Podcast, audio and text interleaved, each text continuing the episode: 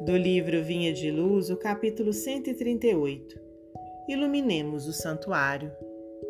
Pois nós somos um santuário do Deus vivo. Paulo, segunda epístola aos Coríntios 6:16. O esforço individual estabelece a necessária diferenciação entre as criaturas, mas a distribuição das oportunidades divinas é sempre a mesma para todos.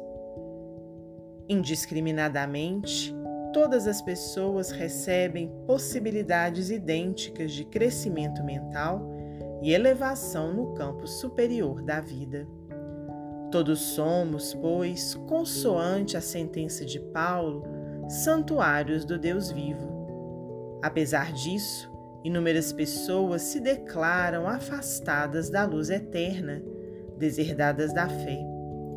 Enquanto dispõem da saúde, do tesouro, das possibilidades humanas, fazem anedotário leve e irônico.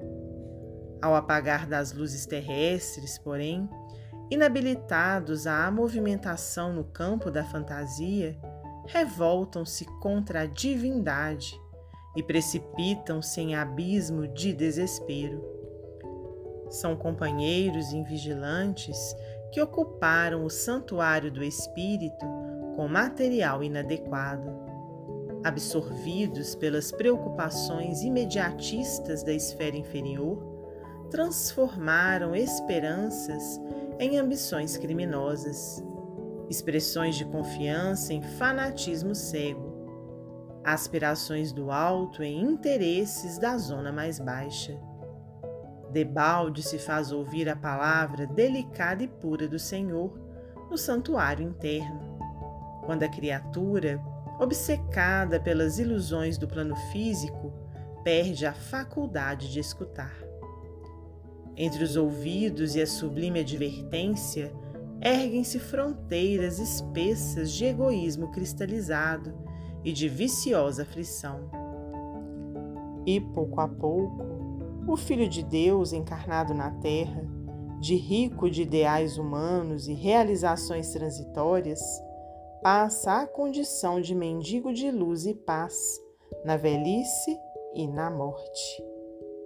O Senhor continua ensinando e amando, orientando e dirigindo, mas, porque a surdez prossegue sempre, chegam a seu tempo as bombas renovadoras do sofrimento convidando a mente desviada e obscura à descoberta dos valores que lhe são próprios, reintegrando-a no santuário de si mesma para o reencontro sublime com a divindade.